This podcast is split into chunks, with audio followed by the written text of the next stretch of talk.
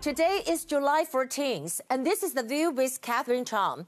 Today's topics are conflicts broke out over the nomination of Control Yuan President Chen Ju and a message to German Federal Foreign Office. First, I want to talk about conflicts broke out over the nomination of Control Yuan President. The nominee of Control Yuan, President Chen Ju, was scheduled to present a report to a legislative yuan today, and the nomination were expected to be approved on Friday. The opposition party KMT mobilized into action to prevent Chen Ju from entering the hall. However, Chen Ju got into the legislative yuan at 7:16 a.m. KMT legislators tried to occupy the speaker's seat and fought with DPP legislators. One of the KMT legislators was injured by glass shards of a broken window, and some DPP legislators were injured too. Due to the chaos, Chen Ju left the legislative yuan without presenting her report. There are several points I want to share. A. Why did KMT strongly oppose Chen Ju?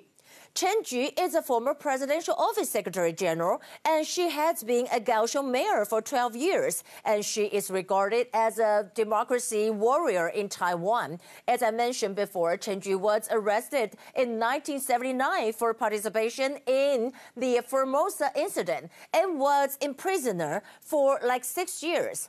Due to her background, and there should be no problem for Chen Ju to hold a position as a control yuan president.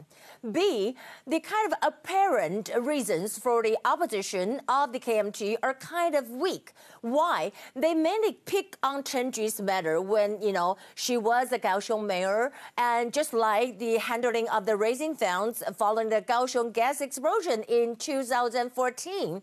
And some people think that so-called reason is kind of weak. It's kind of like an excuse. C. KMT fought to oppose the nomination of Control Yuan president. One of the reasons is probably they fought for themselves, for KMT themselves, because KMT lost the election all the way and their momentum was low. With this issue, KMT finally found a chance to fight against the ruling party DPP. And second issue I want to talk about. This is a message to German Federal Foreign Office. This is a message I want to send to the German Federal Foreign Office. And the blanking of Taiwan national flag on your website is not just unacceptable, but also totally wrong. Why did Germany blank the Taiwan national flag? According to the German Federal Office saying that it's because of the one China policy. Germany and Taiwan has no diplomatic relations, thus they cannot show Taiwan national flag on the website. I totally disagree with this. Because why? You know that the national flag represents a country, which is a completely different issue with whether that country has diplomatic relations with Germany or not. I think the main reason why Germany does this because China's pressure. But this is totally unreasonable because China is People's Republic of China and this is their flag. It looked like this. And Taiwan is Republic of China and this is Taiwan national flag. These two flags are totally different. Therefore, there is no confusion or conflict if you put on the Taiwan national flag. Meanwhile, I think that the Taiwan representative in Germany, Xie Zhiwei, should respond strongly. Taiwan has at least you know, 15 countries with diplomatic relations, and there are 15 countries recognizing Taiwan. So Germany should put on Taiwan's national flag on the website. Not to mention the friendly relations between Taiwan and Germany after the mass donation, right? This action in Germany will hurt the hearts of Taiwanese. And this is a message I want to send to the German Federal Foreign Office. Here are the top stories. Today, we have zero confirmed cases. First, I want to talk about Hong Kong issue. Hong Kong pro-democracy primaries suspected of violating national security law. Hong Kong Chief Executive Carrie Lam said that if the Democrats aim to gain a legislative majority was to obstruct government policy, then it may fall into the category of subverting the state power. And also, we will talk about the Hong Kong Liaison Office published a statement, and they wrote, We express a high level of concern and condemned this kind of uh, blatant illegal behavior and firmly supported the HKSAR, and that is Hong Kong Special Administrative Region government, to deal with this seriously according to law. Regarding the enactment of the controversial law, European Union vowed to stand by the people of Hong Kong, and EU Foreign Policy Chief Joseph Borrell said that we have agreed to develop a coordinated EU response to show support for Hong Kong's autonomy. EU governments could also review their extradition agreement and with Hong Kong authority. He also said that Finland said it supported the idea of suspending extradition treaties with Hong Kong regarding the tension between US and China.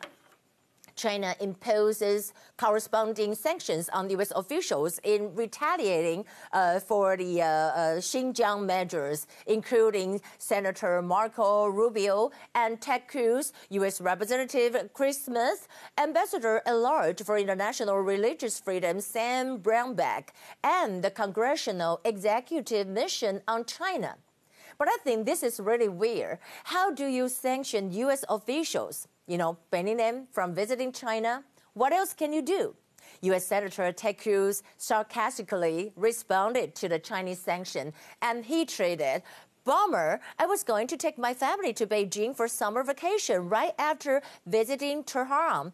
And, you know, as I mentioned earlier, Germany deleted Taiwan flag from the uh, foreign ministry website for one China policy. And MOFA spokesperson Joanne Ou oh fought back and she said that German Federal Foreign Office differentiate uh, kind of treatment and of Taiwan and may lead to confusion because uh, its introductory page for Taiwan is different to those of other countries. This is not right. And talking about the COVID 19, WHO claimed that we don't expect to be at this point carrying out direct field investigation. I think he implied that they're not going to Wuhan. Um, talking about this, emergency head Mike Ryan said that. He said, I think it is important to be clear on these expectations for this preliminary mission. The team is currently under mandatory quarantine before beginning work with Chinese scientists.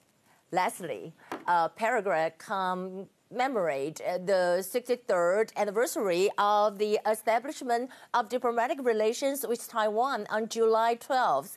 MOFA treated, uh, treated very with you know very big smile and said that Taiwan and Paraguay are celebrating 63 years of diplomatic relations, friendship is deepening, and exchanges expanding across an array of areas. We will keep cooperating closely with our South African allies, South American ally, in taking ties to new heights for the benefits of the people of both countries. In the end, I wanted to mention something. Um, well, just you know, Today, as I mentioned in the legislative yuan, there were fights, right? And there was some kind of a controversial issue. The DPP legislator Fan Yun accused the KMT legislator Chen Xuesen of using his belly to push her for three times. And this is kind of like a sexual harassment. And this is Fan Yun, and this is Chen Xuesen over here. People ask him to leave. And Chen Xuesen even said that it's not sexual harassment because you can't get pregnant with your belly. What a ridiculous saying. So I think I want to say, what's wrong with him? What's wrong with this guy? Well, he's kind of a shame of Taiwan. So that will be the view for today. I'm Catherine Chang. I'll see you tomorrow.